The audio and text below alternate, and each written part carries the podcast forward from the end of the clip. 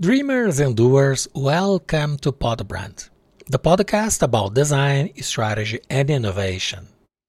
Today, we celebrate the first anniversary of Podbrand, a project dedicated to bringing relevant knowledge with brilliant guests. This episode will be in English, but don't worry, Portuguese subtitles are available for those watching on YouTube and Rumble.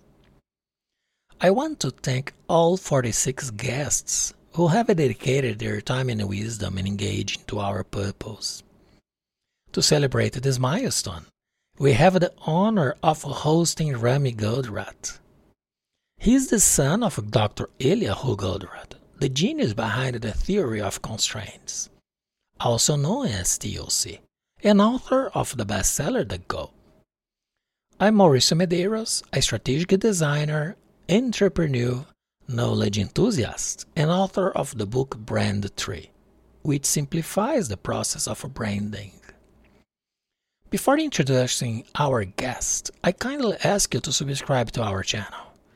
Many people who watch us are not yet subscribed, and by doing so, it will notify you about upcoming topics and guests and will help us with algorithms.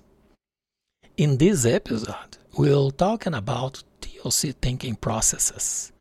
Rami is the CEO at Goldratt Group Management Consulting Company, based in Israel, the epicenter of innovation in the world. TOC and the approach of Goldratt Consulting stand out for their originality and systemic vision. Instead of addressing problem in a fragmented way, TOC emphasized the importance of understanding the dynamics of the system. It seeks to identify and focus on the most critical constraints to achieve global improvements and avoid sub-optimization of isolated parts of the system.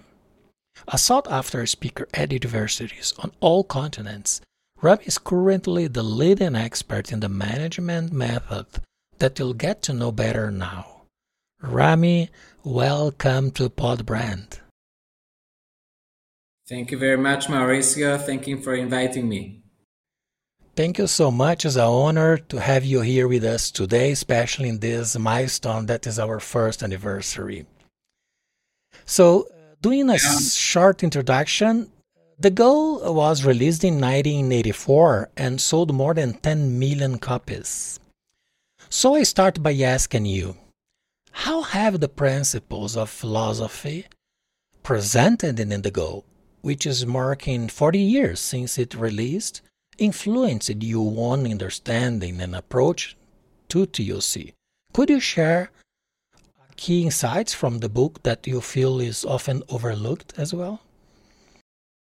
Sure. So let's start with the main principle uh, that the book is addressing, which is basically all about focus, understanding uh, what we should really fo- where should, we should really focus our attention to get the maximum impact on, on producing more and more uh, goal units from our system.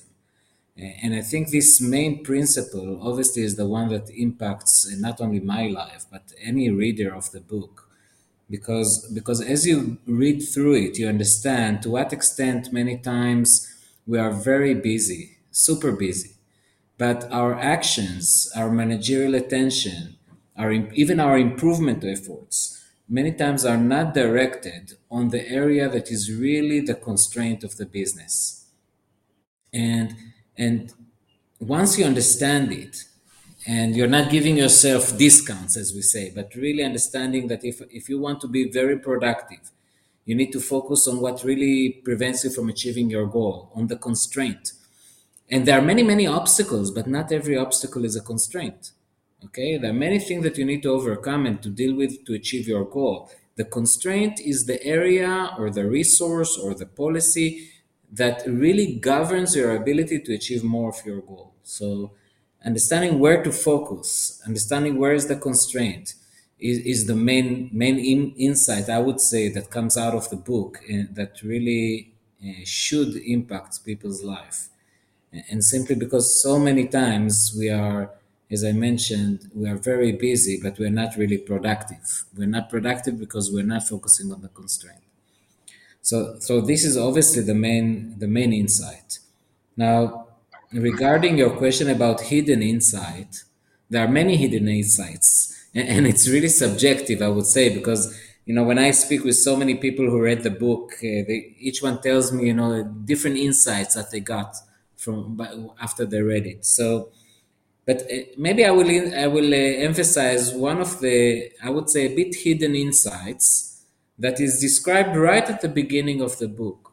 Uh, the, the book starts by describing what drove Alex, the plant manager, to really look at the managing the plant in a different way.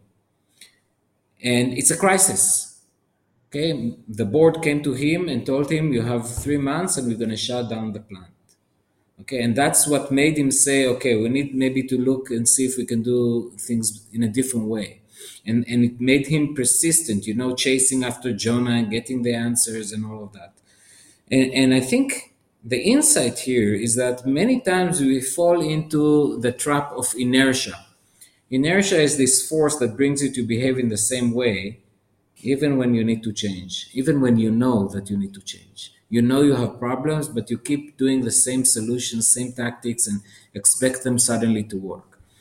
And, and many times, what, what really forces us to break inertia is a crisis and I think all of us will agree that while this makes sense, why a crisis will uh, force you to break inertia, it's not such a good habit.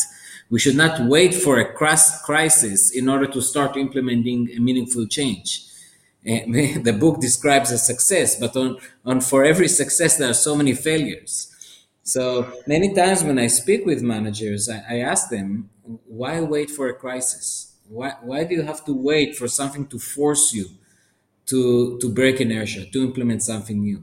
Because if you don't have a crisis, we can take it slowly. You don't have to implement the whole change immediately, but don't wait for the crisis. So that's for me like one hidden insight that people should understand. Yes, the breaking inertia is, uh, I would say, a big challenge because you really have the tendency to to stay in the same road and uh, when you realize it, that have problem, I think many other situations come to block us to really change. Fear, uncertainty, and many. But why things, wait? The impact in the people. So there are many things, but as you say, uh, cannot wait. Need to do something. Need to put focus and make an action. Yeah. No? yeah. Considering the evolution of TOC since the goal, 40 years ago, was published, are there any concepts from the book that have changed significantly? Or are there any new concepts that have been incorporated in this theory? So, the main concept, which is understand your goal, and based on the goal, understand what is your constraint, and then align your operations to get the most given your constraint. This this has not changed, and that's why I believe the book is still relevant, even though it was written in the mid '80s. However, obviously, a lot of new concepts evolved uh, with with time, especially because when you apply the theory to different uh, environments, different environments have different goals, have different constraints and, and the way to identify the constraint and the way to deal with the constraints will be different from one environment to another. So this means obviously a, a, a change, a new concepts that are evolved. For example, if I will look at our project base, and we have many projects with companies around the world, I think only probably one fifth of it will be with manufacturing company. The rest of the projects will be with companies that are uh, implementing, uh, for example, that are based project based, like IT companies, construction companies, um, uh, R and D companies. So w- when you're dealing with a project environment, the constraint will be different. It's not necessarily one scarce resource. It could be your ability to sync everything together to come at the right time so you can move on in the project. It could be other things so, and, and actually in the theory of constraints, we consider like seven different types of obstacles to flow that can become your constraint if you're not dealing with them in the right way. So, and, and, and different environments will have different different types of obstacles to flow, like bad multitasking or low readiness, lack of full kit, things like that. So this is this whole body of knowledge is is quite new, and I think in the last ten years, more and more, one of the applications that uh, was developed in TOC is called uh, TOC for Business Innovation, because many times the constraint of the business to grow is not your operational capability, but your ability to get more sales. In other words, what's constraining your growth will, is really the market, the demand that you have. Now, in order to manage this constraint, you need to come up with better value propositions like better products or better services or better business models that can provide much more value to the customers more than the competitors and, and therefore get more demand. But how do you do it? Because for many companies, innovation almost became like lip service. Everybody talks about the need to innovate, but because innovation is many times too risky and, and you don't have the time to really invest or the resources in, in coming up with something very disruptive, then you start to regard every small improvement as an innovation. But then it doesn't make a difference in the marketplace. Mm-hmm. So, how do you take innovation in other words, something coming up with a breakthrough value proposition, a breakthrough product, but do it in a very practical manner for real companies.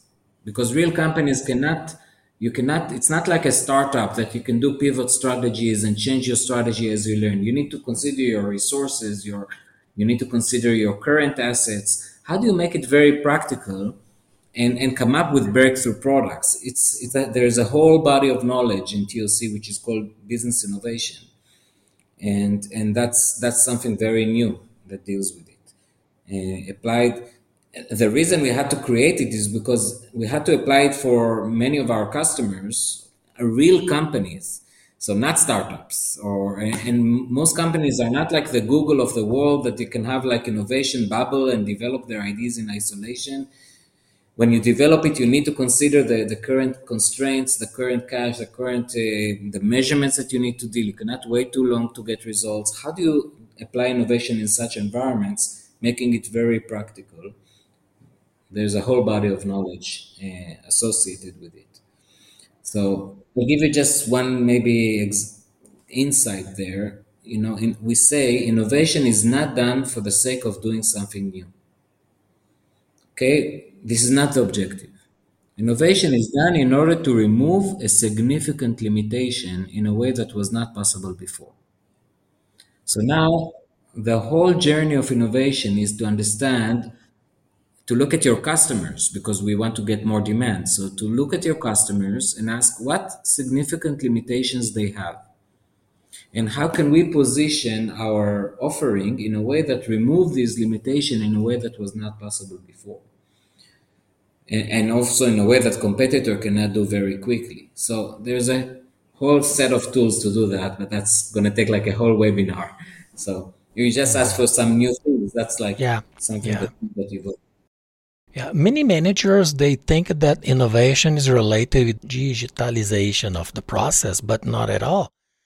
Not everything is related with this, correct? There are many other ways to maybe the bottleneck is not there because constraint is related with bottleneck as well, correct? Absolutely. I mean, we think that innovation is digitization because many times we say, okay, we the starting point for the innovation is a new technology that we see. So we say, okay, we, we love this technology. What can we do with it? What kind of innovation we can do? But that's a wrong starting point. So I'm not against looking at technologies and learning for them. Of course, yes. But the starting point must be your objective. Your objective is to increase your business. You do that by providing better value to customers. You provide better value to customers by removing the limitations they have. So now you need first to understand your customers, their limitations, and then you ask yourself, which technologies can help me to remove these limitations in a way that was not possible before? So that's the way it should go. You always start from the business and reach the technology, not the other way around. can you explain how the theory of constraints can apply to different industries, like you mentioned, and business scenarios, and provide a specific examples of its successful application? I remember that even Boeing used to be client of uh, Goldratt Consulting and Mazda company in Japan and Tata Group in, in India. So plenty of companies around the world. In Brazil, many as well. So can you tell some examples, the application that really make this breakthrough uh, in a different performance of these companies? So, so it all starts first with understanding where, where is your constraint, right? Giving your, your goal. So if I just go by the, the names you mentioned, there are many more obviously, but like you mentioned Boeing. So Boeing, a couple of years ago, they suffered one of the major challenges that their new modules, new airplanes modules, were not released on time and were greatly over budget. So I'm talking about I'm talking about the 787 dash uh, dash 8 and dash 9 was on time but over budget. So they knew that the next model must come come out on time. Otherwise, it's going to be a disaster for the business. By the way, when I say over budget, we're talking about several digit millions dollars. Okay, it's not like one million or two million. It's it's a real impact. Now, the constraint in getting an air, a new airplane model uh, out to the market on time obviously has to deal with the engineering and the development that has to do that you have to to work. So, and, and the problem that we see in engineering is that many times you try to maximize the efficiency of, of all your resources. So you, you try to have every engineer in every department do the maximum it can given the local measurements that you give you give them. But but when each section is trying to maximize its individual performance, almost unavoidably the flow suffers. Because you need to understand what really governs the flow, not the individual performance. I'll give you just a small example that everybody will understand immediately. For example, if what I care about is to make progress and flow in the project, then I should, for example, if I talk about an engineer, I should not open too many assignments for this engineer to work on at the same time.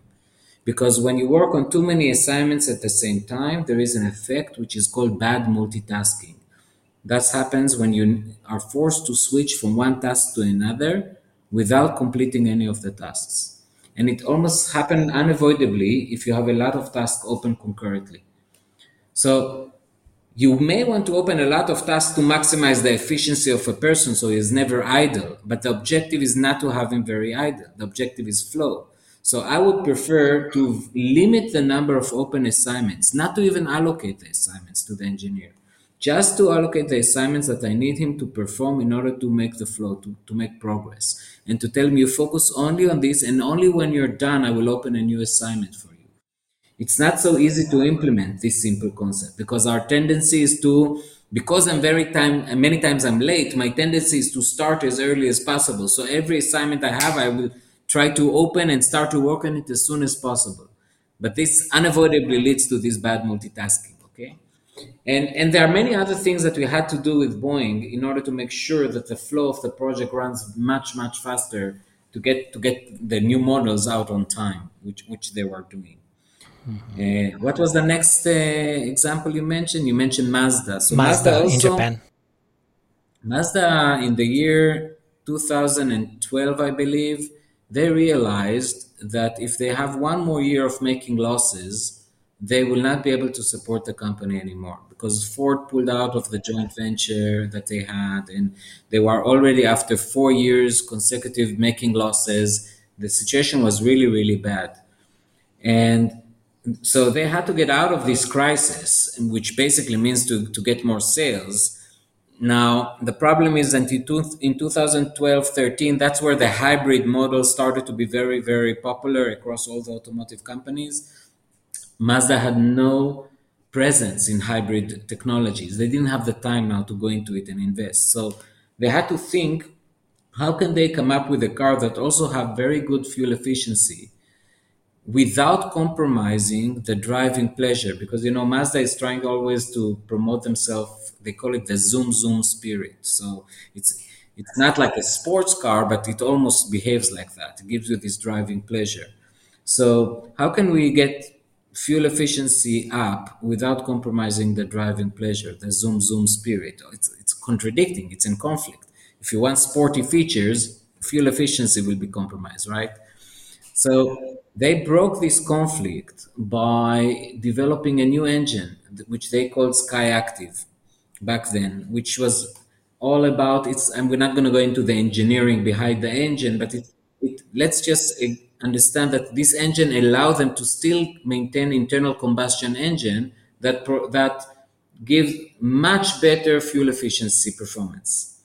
Okay, and it's internal combustion, so it still have good driving pleasure. Uh, zoom zoom. Mm-hmm. I'm talking before the electric car. So. And, yeah. and then they developed it in one year. Okay, going back to what I started, they had a crisis. When you have a crisis, you really have to do things different. The main thing that they have done different was, first of all, to say what could really make a difference we, we are not here now to start doing the hybrid. This we'll do later. And we cannot do many local, small, incremental improvements that we try to do all the time. Let's just think about one thing that we know if we are successful to do, it will make a difference. It will remove a limitation of a customer. And then they focused all their engineers. They, they canceled a lot of development uh, projects. They focused everybody on developing this new engine and they were able to do it in one year. The world record was two years.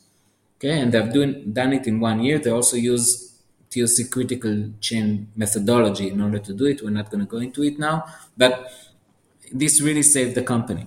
Mm-hmm. So, so that's like another very nice case study. Tata Steel has done something else. It was integrating the entire supply chain from the mining. They are vertically integrated. It's all the way from the mining of ore to their plant their distribution centers, their distributors, in some cases all the way to the dealers, to try and, and build a, dis- a supply chain and distribution network that is working much more agile and flexible based on actual demand. So, um, because we all know the price fluctuation of steel, and this causes a lot of uh, speculation sales and trade sales, which creates very low inventory turns. You're stuck with a lot of inventory or you suddenly don't have enough inventory to sell.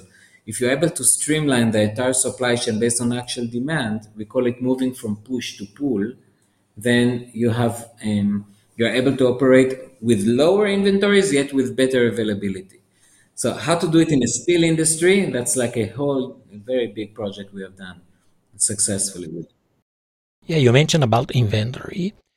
In fashion business, especially retail, inventory it's a very very big constraint and also a very big challenge to reduce but still keeping options variety of products styles colors right. for clients so you have sizes you have i mean many other situations in fashion that is not usually common in uh, electronic items for example yeah. so this is fashion very, industry. Correct. In fashion industry is very, it's it's very let's say complicated in terms of trying to uh, manage your inventories because you have three dynamics that are happening concurrently at the same time and each one of these dynamics really deteriorates your ability to have accurate forecasts and, and in order to manage inventories you need forecasts right but you have these three dynamics which are very, very dominant in fashion industry. The first one starts with consumer personalization, which basically we say that consumers are we see that consumers are becoming more and more sensitive to get a product that fits their individual desires and tastes. They become more choosy, more picky. And as you mentioned rightfully, this puts pressure on, on companies like fashion companies to operate with wider assortments. And because they operate with wider range, more products, then actually this puts this actually increases consumer personalization. They are aware that you know there are more options available, so they become even more choosy, and then this puts pressure on companies to still maintain very wide range of of choices, like a feedback loop. Now, it's impossible to have accurate forecasts when you operate with very, very wide assortments, very wide uh, range of uh, choices. A lot of these choices will be slow-moving products, and, and you cannot you cannot forecast slow-moving products. How do you manage it? Is is very it's very difficult, and and the solution is again to try and to move from push to pull, to try and build an operation that reads very quickly actual signals signals of reality where you have too much range or too little range of products and react very quickly to these signals. The first dynamic was consumer personalization. The second dynamic that deteriorates the accuracy of the forecast, we call it consumers' tolerance time, which is basically how long consumers are willing to wait to have the product available. And I think all of us see that even us, we are willing to wait less, right? So our tolerance time is reducing and, and if it's zero, if we do not see the product in front of us when we come to buy, we'll, you lose the sale. We're not going to wait. Now, this puts pressure on companies to operate with higher stock, more inventory, and also to spread the stock, to keep it closer to consumers, to open more stores, more warehouses, in order to serve them very, very fast. And when companies do it, it puts it's actually they spoil the, comp- the consumers. They get used to the fact that products are available. So now they are even more spoiled. Their tolerance time reduces even further. And again, this puts pressure on companies to keep the high levels of inventory. So, so now again, we have a problem because when you, I need to hold more inventories up front and when I need to spread them, obviously the accuracy of the forecasts that I have to make reduces. And again, the, the way out is to read very quickly the signals and react and, and to re- basically reduce the dependency on the accuracy of forecasts. Mm-hmm. The last dynamic is the one that really typifies the fashion company, and we call it product life cycle. Mm-hmm. So, how, how long products are valid in the market before a new collection arrives, a new product arrives? And we know that product life cycles are reducing, and every fashion company is thinking to increase collections, to introduce new products more frequently. But but when you do that, and especially when you create an expectation by consumers for newness, to see something new, this puts even more pressure on us to introduce new products all the time. And, and new products have zero history of consumption. You, you cannot learn from, from the past so much and and if they're successful they disrupt the rate of consumption of all the other products. So again you're you cannot rely on accuracy of the forecast so much and you need to build a different system a system that reacts very quickly and reads the right signals very quickly. Based in my own experience in this segment just a few items represent the biggest part of the sales and in thousand options of styles and colors available to the customers in the store, 900 really goes to end of season sale. It's unbelievable how just few styles really represent the biggest part of the sales. But this you is general. No? I mean, the, the analysis I read in the recent article that about 30% of the products that are produced every year, are, eh, of textile product, that are produced every year are never sold. Yeah, 30%. So the problem is very, very big. And you know, they end up in the desert. Most of them are not recycled. Mm-hmm. So I, like 92 million tons of textile every year are dumped in the desert. It's like a full truckload every second. Unbelievable. And you mentioned before about uh, inertia. And what are some common obstacles of you observed in organizations trying to break inertia? And can you provide some guidance on how they can effectively overcome this challenge? So, I think the first challenge comes from actually from the strength of inertia, because inertia is also something positive. Let me explain. I mean, in order to grow, to scale, we cannot have everyone do whatever they think is right, whatever they think they want to do. We need to have the book of rules. We need to have the policies in place. Otherwise, you can never scale. So, and, and you need and you want people to perform according to habits and according to the policies and not to think every time before they take every action and come and and do whatever they think is right this will create chaos also will kill our energy brain energy so inertia in this way is very positive but there is a a point of time that even though we have this book of rules we need to challenge it and that's why the, we first say challenging and breaking inertia, first, it's, the, it's one of the prime responsibilities of the leader.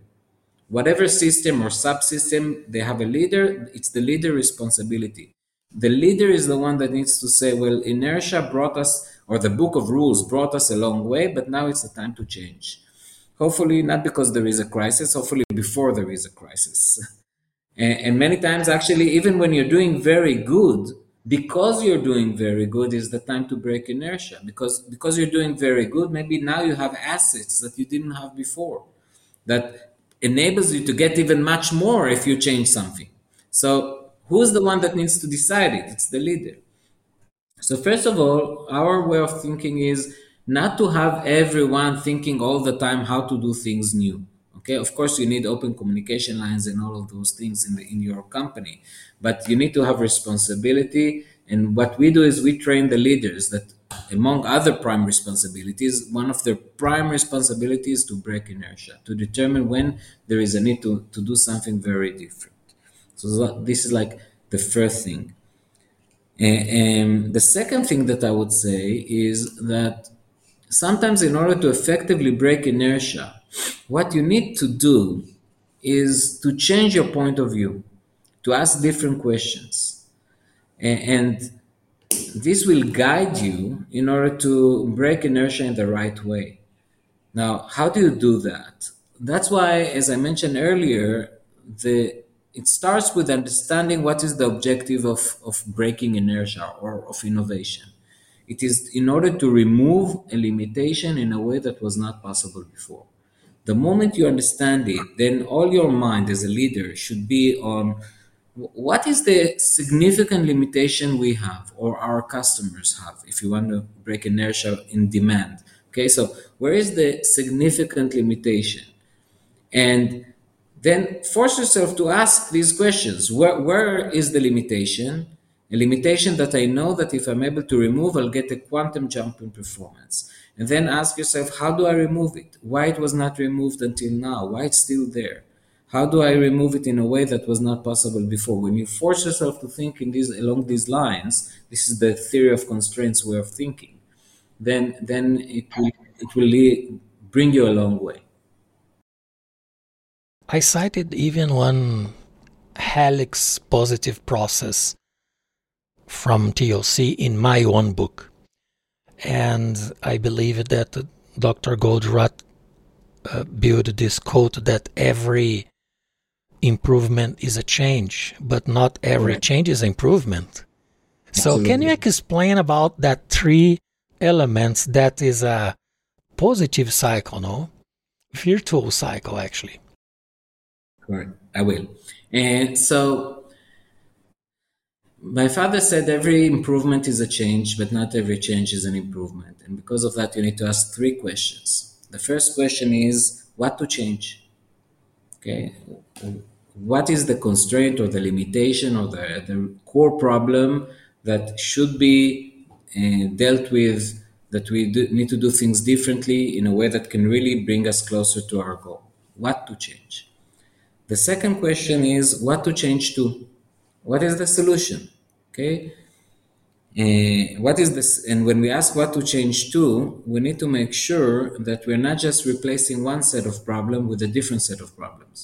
Because many times you put a solution to deal with let's say to deal with a short-term uh, issue but in the long run it will create uh, problems. Like for example i have problems of sales. I reduce the price. I get sales but now later in the future you suffer from profit. Okay and we can give a lot of examples like that. Or vice versa.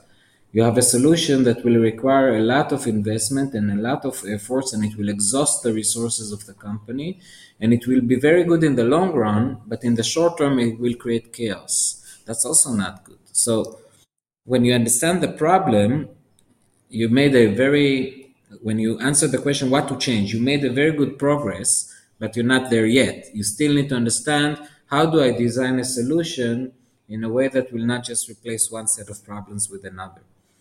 Then the third question is very interesting the way my father phrased it because he was very picky on every word he said. He said what to change, what to change to, and then how to cause the change. Mm-hmm. Notice he didn't say how to change, but how to cause the change. Simply because he said if, if you've done a good job in defining the problem and coming up with a good solution, you already know what actions you need to do in order to implement the solution. It was part of the solution design. So, so the challenge is not that it's not that you don't know what to do. The challenge is that even when you know what to do to implement a solution, if this is a solution to a meaningful core problem, most likely this solution will also entail some meaningful changes that should be introduced to the system. And even if there are solutions to tough problems and they will bring good, if you do not design the, in the right way how to introduce these changes to the organization, instead of getting collaboration, you will get disharmony. You will get conflicts. So how do I how do I cause the change? How do I bring these meaningful solutions to place in a way that really brings everybody to support them and, and to embrace them and to do more and more in the way that really brings you closer to the goal. So, what to change, what to change to, and how to cause the change.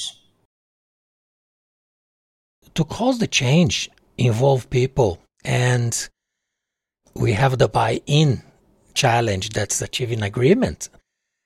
What are some effective strategies for achieving these agreements when implementing uh, TOC process in the company?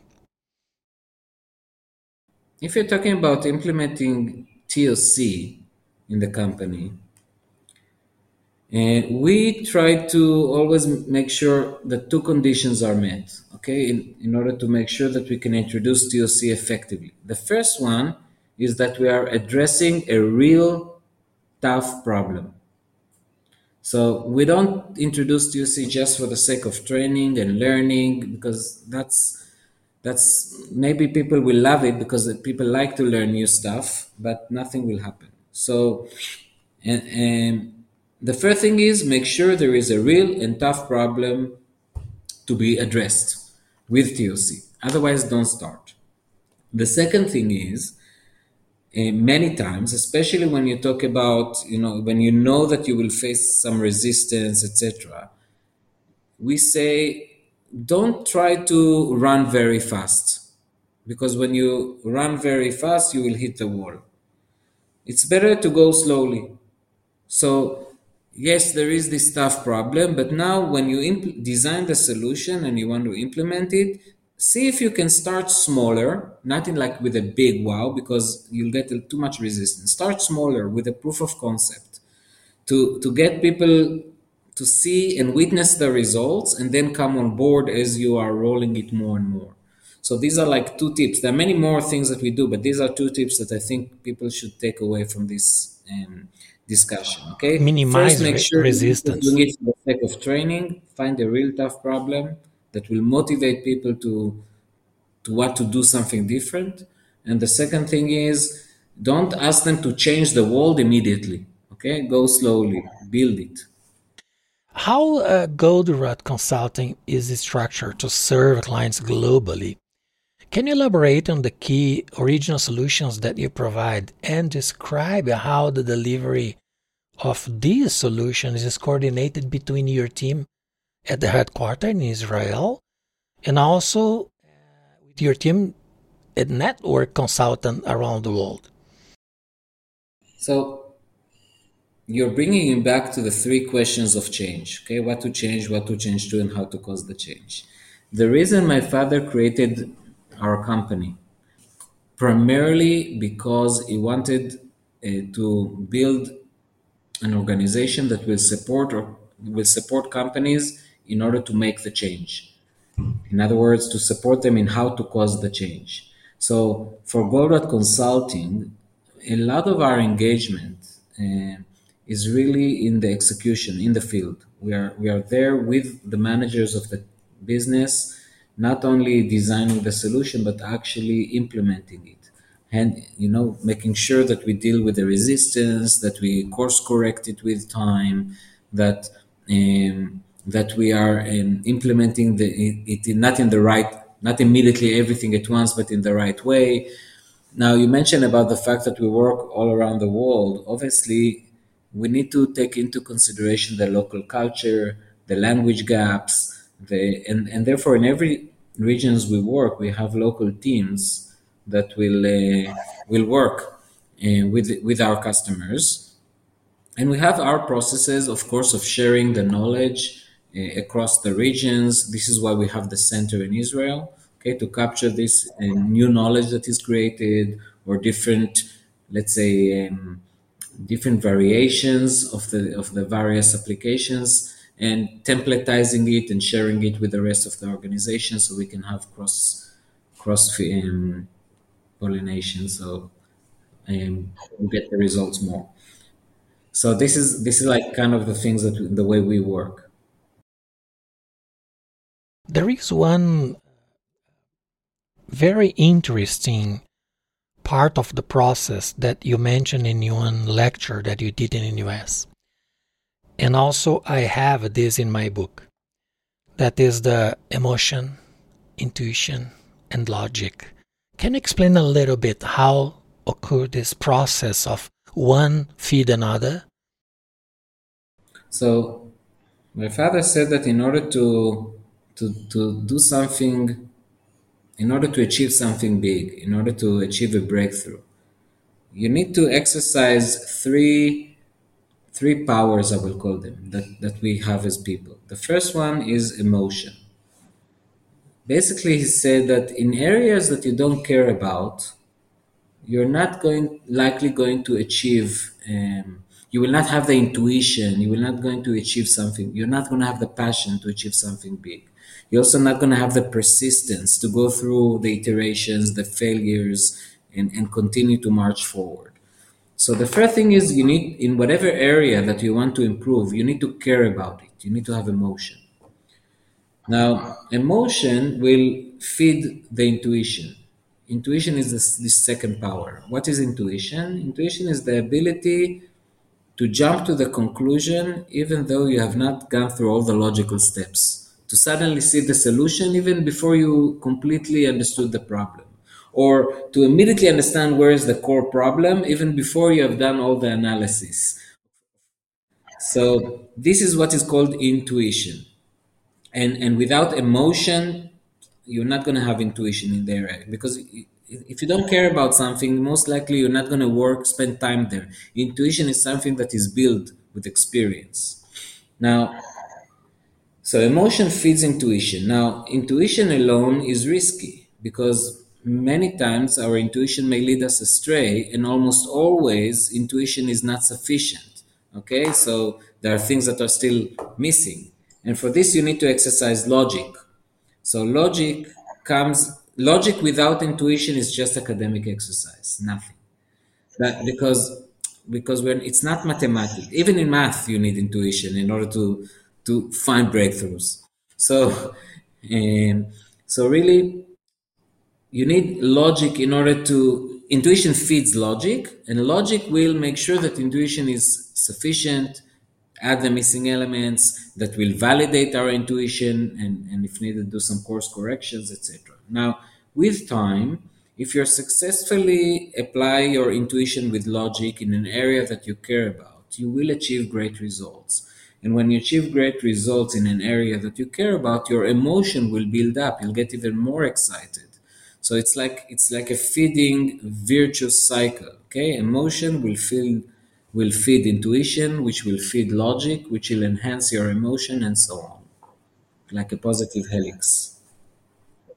Yeah, this is My also. father wrote about it in his book, The Choice. You can, Mm, okay, if, perfect. the, if the viewers wants to learn more. Yeah, perfect. So, uh, Rami, now it's time for our rapid fire round. There are three questions that I ask all guests.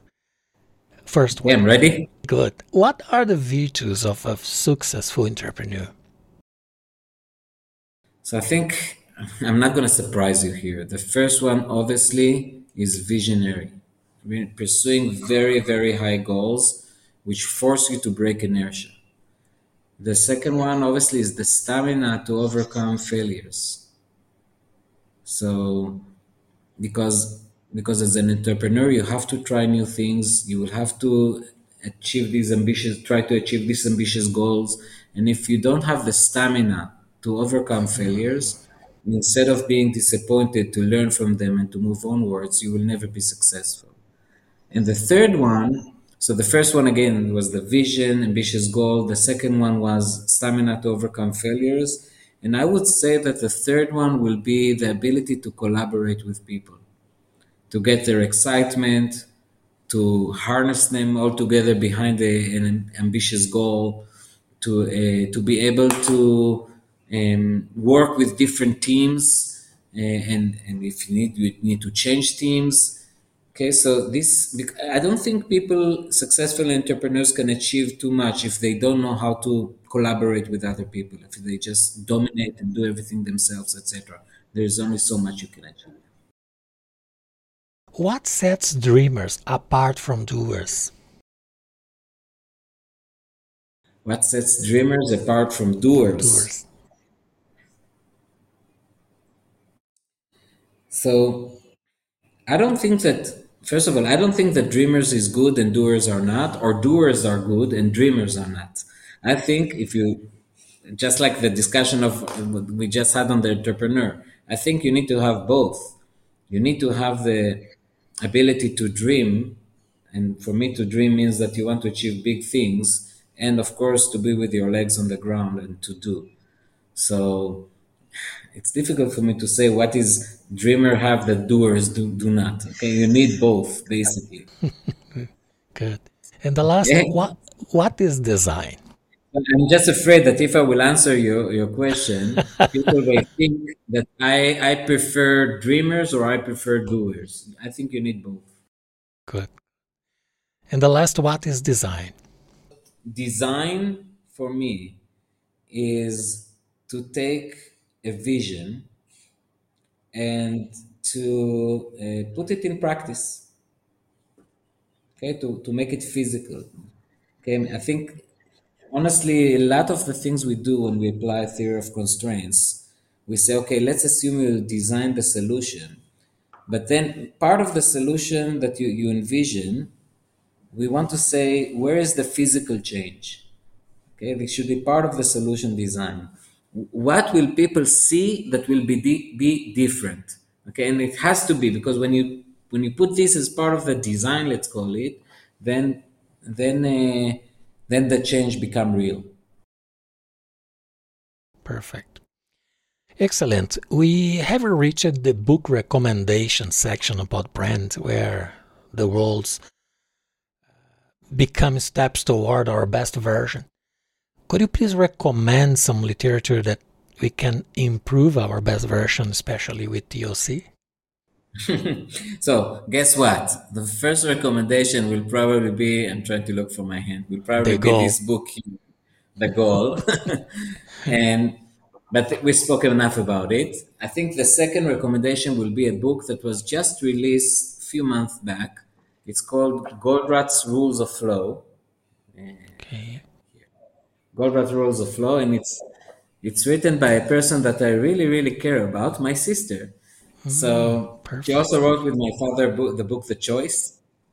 And this book describes the theory of constraint solution for multi-project environment.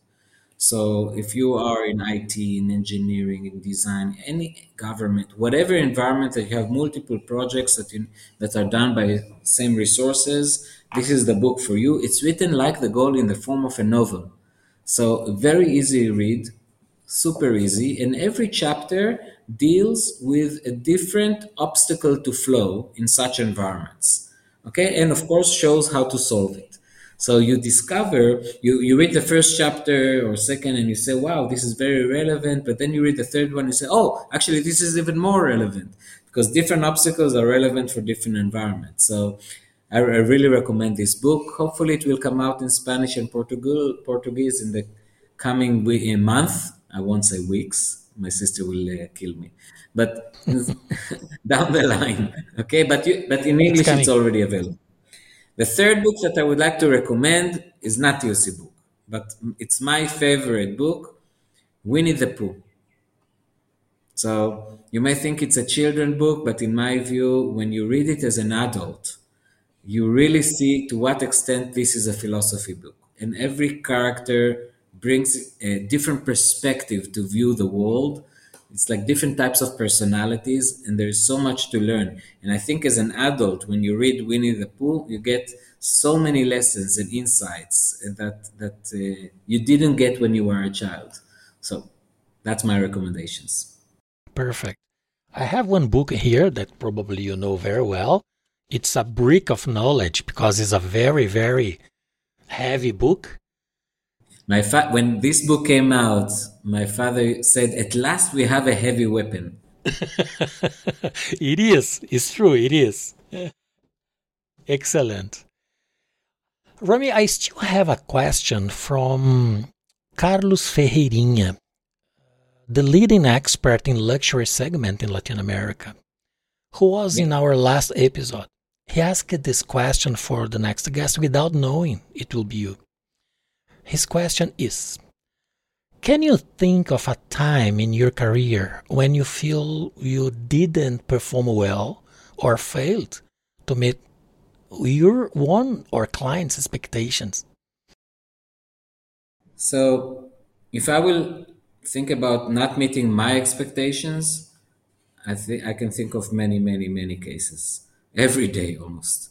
Actually, one of the things that I work with myself and many times with other with people that work with me is to say even, I mean, even when we set the bar very high and, and I feel I always see how we could have done much better. And then I say, okay, we don't meet expectation. I, I like kind of forget the first level of expectation that I had so, and then I'm disappointed or I feel frustrated.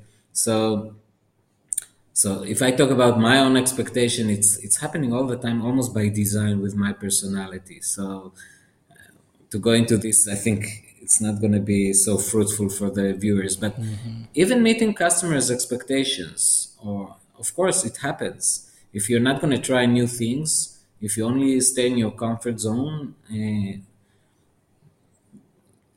what good will you do? Okay, and when you try new things, from time to time, you need to uh, to meet this. You will you will have gaps. Okay, things that you need to correct, and and you learn from them. So, like for example, many times it and and I learn the hard way actually that even when you're getting some results and people are very happy, if you're working in an organization, for example, that continuously change the management okay, then it could be that you complete an engagement and it was quite good or very good, doesn't matter. And then a year later, you come back and you don't see the result there because they changed the management. And then you ask, and, and because the managers come with their own ideas, etc. And then you ask them, how was TOC? And they say, well, no results here. So and and it happens by if if you're not designing it in the right way of course we learn now how to do it in a way that even when management come you put in place the new managers you put in place the policy the the processes to on on uh, onboard new management so it doesn't happen so they understand what is the logic etc uh, eh, but these kind of uh, failures that are happening and you need to learn from them all the time. Perfect and the last, what question you'd like our next guest to answer, regardless of who they are? So, I think this question came to my mind when you were talking about emotion, intuition, and logic. So, my question will be for our next, your next speaker, in what builds your passion? What gives you passion? What are you passionate about? Okay, what when which area or domain when you when you go there when you when you work there operate there you, you are flying high okay? Your emotion is very very high. Perfect. So for sure next week we'll be done with the new guests. Just to reinforce that all books that you recommended. Gonna have an, a link in the podbrand.design in our website and also in the description below. Rami, I'd like to thank you so much. I have no words to say how honored I am with your uh, time, knowledge, friendship, and also be available today to be with us in our first anniversary of Podbrand. Thank you very much. My pleasure, my honor, Mauricio. Thank you very much as well. Take care. Thank, thank you. These and other episodes of Podbrand are available on platforms such as YouTube, Rumble, Apple Podcasts, Deezer, Google Podcasts, Amazon Music, and Spotify. Visit our website podbrand.design for always updated programming and links to books like the ones Rami recommended. Share with people who enjoy knowledge and subscribe to our channel. I have no words to say how I appreciated Rami Goldratt with me today and especially all of you that join us. See you in the next episode of Podbrand, the Design Podcast.